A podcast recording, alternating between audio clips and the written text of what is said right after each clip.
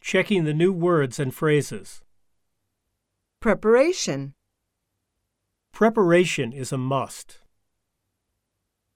Look up the new words in your dictionary. Prepare a word book and put every new word in it. You can check the vocabulary at the back of the textbook. Try to guess the meaning from the context.